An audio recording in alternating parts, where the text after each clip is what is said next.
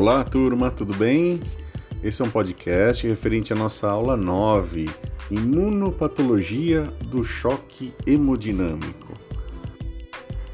Mas afinal, o que vem a ser choque hemodinâmico? Por definição, pessoal, choque é caracterizado por hipoperfusão sistêmica devido à redução do débito cardíaco ou pela redução efetiva do volume sanguíneo circulante. Muito bem. Então, quando o, a circulação do sangue entra em conflito, podemos ter um choque.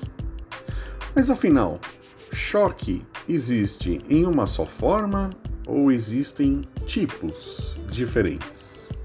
Ah, muito bem. Vamos lá. Nós temos tipos de choques específicos. O cardiogênico é aquele na qual o indivíduo teve um problema, tem um problema no próprio coração.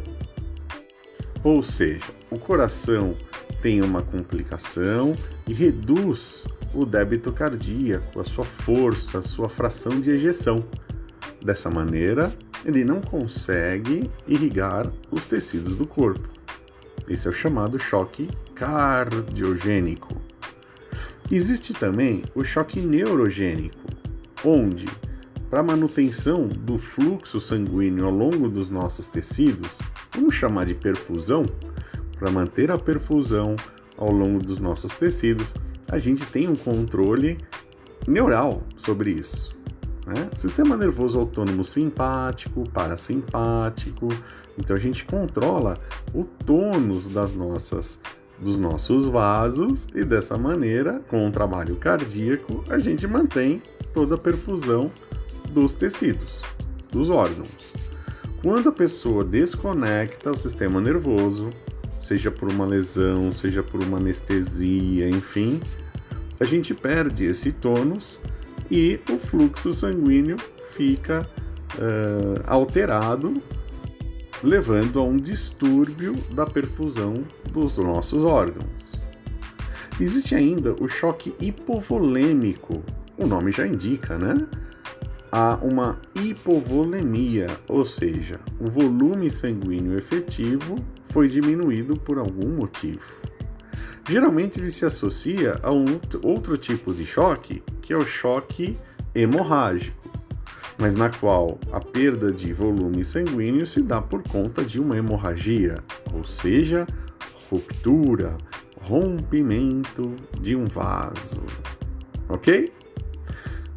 Para finalizarmos, ainda tem, temos o choque séptico, que ele vem associado a uma sepse, ou seja, infecção generalizada.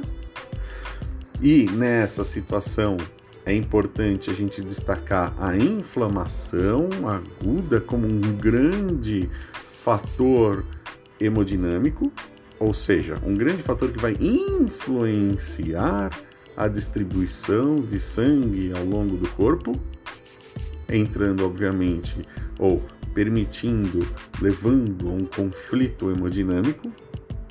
E por fim, o choque anafilático, que tem relação com a anafilaxia, que tem relação com a alergia.